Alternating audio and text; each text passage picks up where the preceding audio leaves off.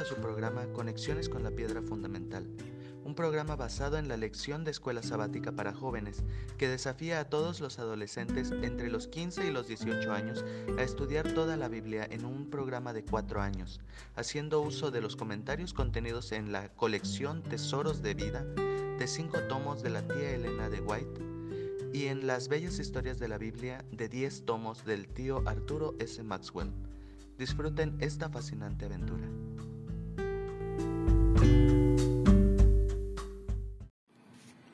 Hola mis hijitos preciosos y mis nietos lindos, aquí su abuelo listo para comentar la lección número 9, Epicentro para las misiones. La lección número 9, el epicentro para las misiones, en nuestra lección Conexiones con la Piedra Fundamental, Estamos en el primer trimestre de 2022. La lección en todo el trimestre se llama Atravesando la Distancia y hoy y esta semana nos ha tocado estudiar el libro de los Hechos de los Apóstoles, los capítulos 16, 17 y 18. A finales del año 2004, cuando nació nuestro Christopher, estando nosotros en Chicago, celebrando su llegada, sucedió el gran terremoto del Océano Índico, conocido como el terremoto de Sumatra Andamán, que fue un potente terremoto submarino que ocurrió el domingo 26 de diciembre con epicentro en la costa de Banda Aceh en Indonesia, de 9 grados Richter, el segundo terremoto más grande registrado desde que existe el sismógrafo. Duró 550 segundos e hizo que el planeta moviera su eje terrestre un centímetro. Este terremoto ocasionó un tsunami a través del Océano Índico que llegó hasta las costas de África.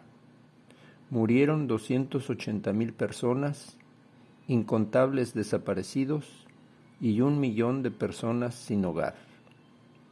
El día de hoy nos toca estudiar un terremoto espiritual cuyo epicentro fue la ciudad de Antioquía de Siria y que ha afectado a toda la humanidad a lo largo de los 21 siglos de historia del cristianismo. Continuamos estudiando el libro de los Hechos del Espíritu Santo. En esta lección el Espíritu Santo dirige el esparcimiento de la palabra por medio de misioneros fieles. Primero, los hermanos de Chipre y de Sirene, de África, abren la obra en Antioquía de Siria. Después Bernabé es enviado a confirmar su trabajo y después va por Saulo a Tarso. Trabajan un año y después son ungidos para ir a un viaje misionero por Chipre y por Asia Menor.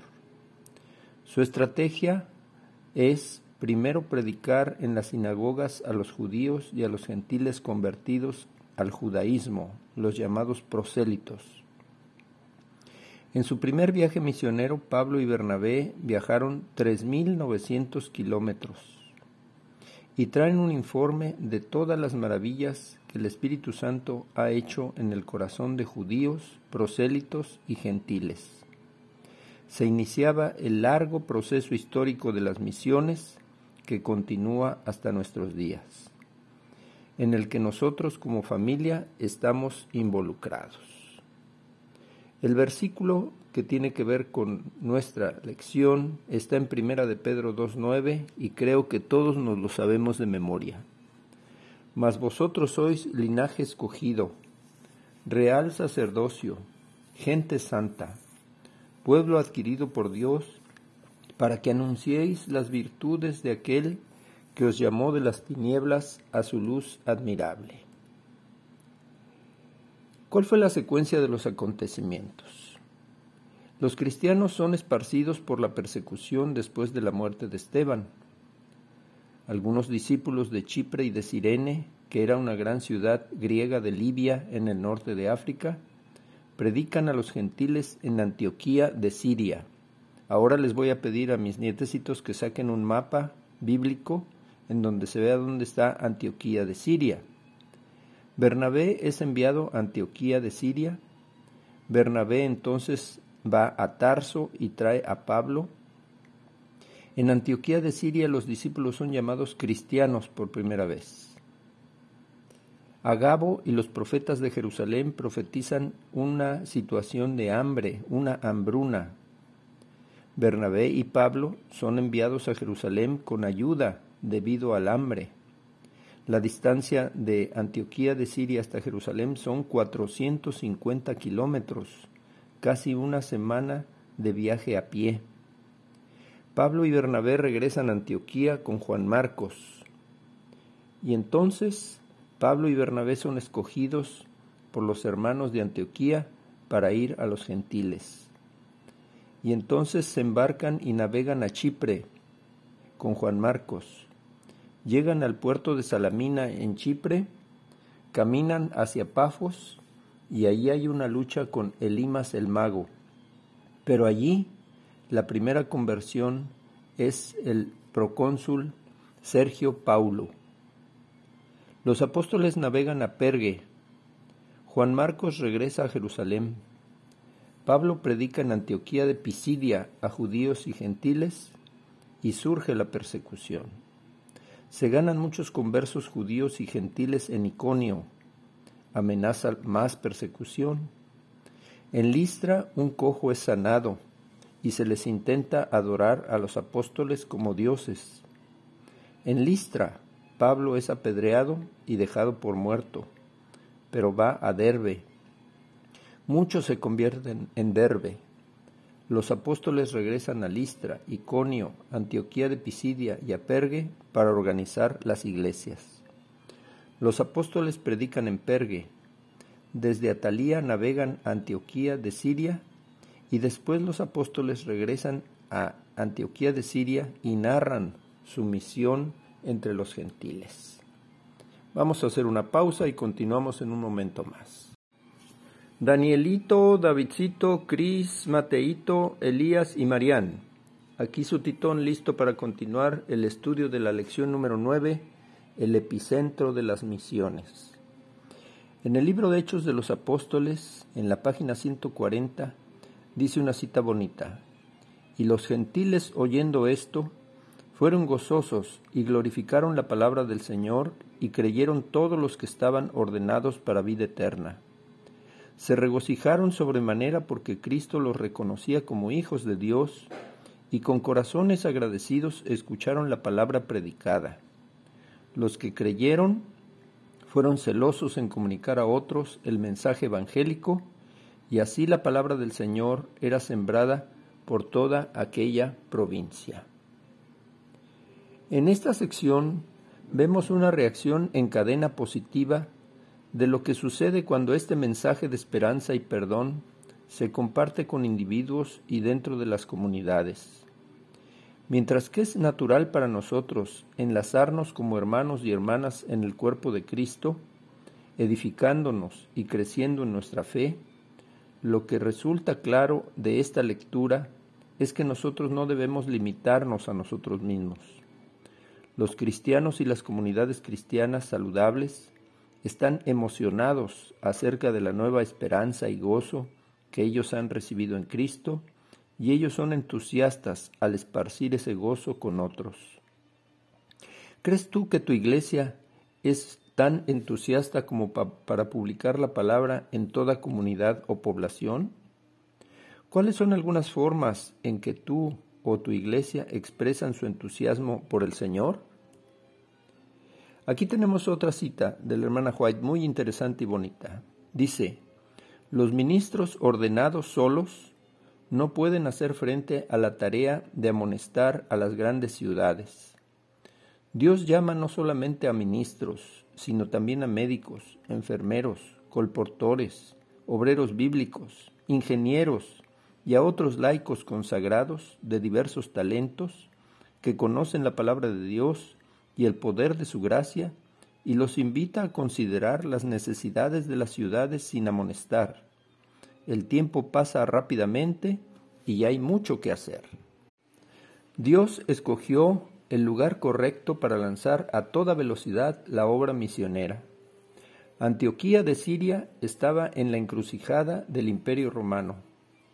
Los creyentes en esa ciudad eran un grupo multicultural e internacional, y ellos designaron a dos individuos perfectamente adaptados para ir.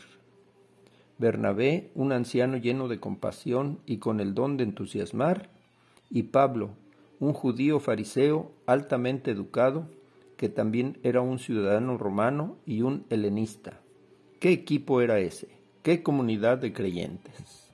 Aquí surge una pregunta. ¿Cuántos misioneros han continuado la lista que iniciaron Pablo y Bernabé? La familia Alvarado Ramos fue enviada como misioneros a Toluca, Estado de México y a Ticomán. ¿Cómo se puede observar el telón de fondo del gran conflicto de los siglos en todas esas narrativas? El Espíritu Santo ha dirigido y dirige a su iglesia para cumplir con la gran comisión Antioquía de Siria se convirtió en el gran epicentro para las misiones, porque de allí partieron Bernabé y Saulo a conquistar almas para el reino. Y como una gran onda expansiva, ese movimiento se ha expandido a todas las naciones en todos los siglos posteriores. Gracias a Dios, a nosotros también nos ha llegado el mensaje de salvación y ahora nos toca a nosotros compartirlo con la mayor cantidad posible de personas. Todavía falta mucho por terminar la tarea. El mundo actual todavía no ha sido evangelizado ni siquiera al 50%, pero hoy contamos con medios, métodos y recursos más avanzados. Digamos juntos, yo iré y cumpliré con la parte que me toca en el cumplimiento de la gran comisión. Que Dios nos ayude, nos transforme y nos reavive en la misión. La verdad es sorprendente saber que aún casi la mitad del mundo no está evangelizado 21 siglos después. Hace casi 21 siglos, los discípulos de Jesús de Nazaret aceptaron el gran desafío, presentar un nuevo medio de salvación y cómo establecer una correcta relación con Dios a un mundo que tenía una desesperada necesidad de ambos. Tú puedes vivir en muchas partes del mundo sin un automóvil, pero tú no puedes ver a Dios sin la ayuda de Jesús. Los discípulos usaron sus vidas para llevar el mensaje a la gente de sus días, y ahora es nuestro turno de cumplir la gran comisión y hacer accesible al Dios de Abraham, Isaac y Jacob a los habitantes del mundo actual. ¿Qué medios y métodos tenemos disponibles ahora para cumplir con esa gran comisión? ¿Cómo te ha motivado Dios para participar en este gran ministerio? I will go, yo iré y cumpliré la gran comisión de mi vida. Existen grupos de estudiantes, colaboradores, vecinos, familiares, a quienes puedas ir y alcanzar. ¿Existe alguna preparación que pudieras estar haciendo para que estés listo para lo que el Señor pudiera llamarte a hacer dentro de uno o dos años? Las áreas más densamente pobladas del mundo tienen la presencia cristiana más pequeña. Se le llama la ventana 1040. ¿Tú sabes qué países y grupos humanos viven en esa área? Existen más de 230 lenguas mayores y dialectos en el mundo, y la Iglesia Adventista está esparciendo las buenas nuevas en 75 lenguas. Chequen por favor www.adventistmission.org para aprender más acerca de las misiones de nuestra Iglesia. Jesús prometió que una señal segura de su regreso sería que las buenas nuevas de salvación serían predicadas a cada nación y entonces vendría el fin. Profundamente impresionado por la ceguera de Elimas el mago, el procónsul de Pafos en Chipre le dio su corazón a Dios, maravillado de la enseñanza acerca del Señor que le había dado Saulo. Y para Saulo algo le sucedió a él también. No se nos dice cómo fue, pero desde, ese momento en adelante, la Biblia le llama a él Pablo. Extrañamente, este nuevo nombre era el mismo que tenía su primer importante converso, Sergio Paulo. Quizás Bernabé, igualmente asombrado por lo que acababa de suceder en la casa del procónsul, le dio a Pablo ese nombre porque Pablo significa pequeño, y aquí estaba un hombre pequeño de estatura, pequeño en su propia estima, pero oh, cuán poderoso en el poder de Dios. Vamos a hacer una pausa y continuamos en un momento más. Dulcita, David, Chuchín, Yunis, Tetelita y Tony. Aquí su papi, listo para continuar el estudio de la lección 9 de los muchachos que se titula El epicentro para las misiones. La historia de las misiones cristianas es un estudio maravilloso. San Pablo y los apóstoles llevaron el mensaje hasta los confines del mundo. Los valdenses llevaron el mensaje a Europa. Martín Lutero inició la reforma protestante. Los franciscanos llevaron el mensaje a América. Guillermo Carey llevó el mensaje a la India. Hudson Taylor lleva el mensaje a China. J. N. Andrews, primer misionero adventista en Europa. Salvador Marchicio, primer misionero adventista en México, que a lo mejor influyó en los abuelos de nuestra querida Eunice. Cameron Townsend estableció la misión de los traductores de la Biblia. Pablo Ángeles, Arturo Hernández y Víctor Manuel González nos dieron el mensaje a la familia Alvarado Ramos. ¿Quién le dio el mensaje a la familia Reyes Rodríguez? Platiquen acerca de eso. ¿Quién le dio el mensaje a la familia Mendoza Rendón? ¿Quién le dio el mensaje a la familia Castillo Bolaños? Isaías 61 dice, Levántate y resplandece, que ha nacido tu luz y la gloria de Jehová ha nacido sobre ti. ¿Cuáles son algunas de las formas en que tú puedes alcanzar a tu mundo con el Evangelio? ¿Cómo puedes tú compartir las buenas nuevas con alguien en la escuela o en el trabajo? ¿Existe algún lugar al cual Dios te está llamando a ir y a trabajar?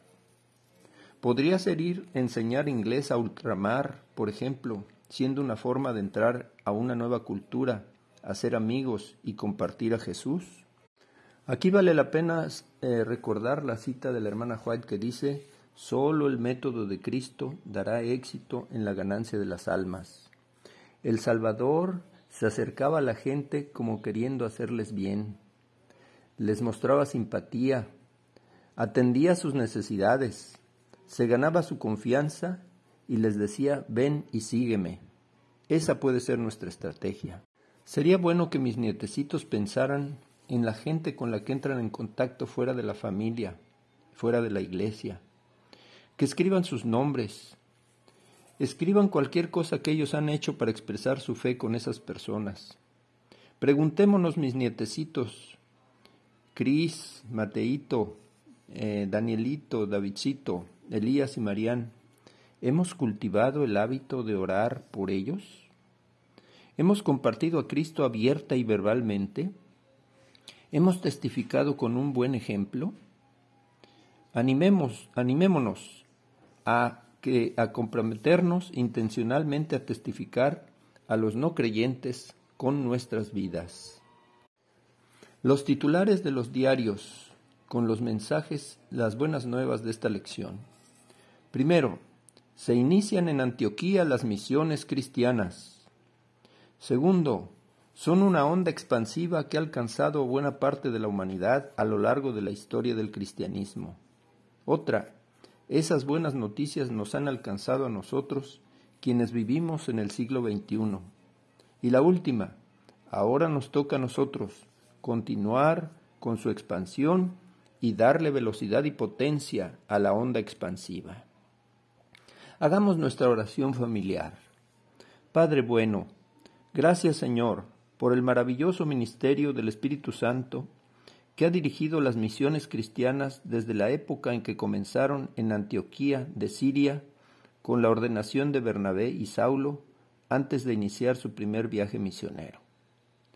Gracias Señor por cada uno de los misioneros conocidos y los anónimos que han consagrado su vida a la expansión del mensaje de salvación a la humanidad perdida. Gracias Señor porque la onda expansiva nos ha alcanzado a nosotros, a nuestros hijos y a nuestros nietos que vivimos en el siglo XXI. Ayúdanos a darle velocidad y potencia a esa onda expansiva para que pronto sean alcanzada por tu amor el 50% de la humanidad que actualmente no ha tenido una Biblia en sus manos. Ayúdanos a actualizar nuestras listas familiares de oración para que incluyan a todas las personas con las que tenemos contacto, incluyendo familiares, amigos, vecinos, etc. Nos ponemos en tus manos de amor para ser transformados y reavivados por la misión. Yo iré y cumpliré la parte que me toca en la gran comisión. Que así sea. Amén. Les mando un beso y un abrazo y hasta la próxima. Y no dejen de orar por el conflicto en Ucrania. Hasta luego.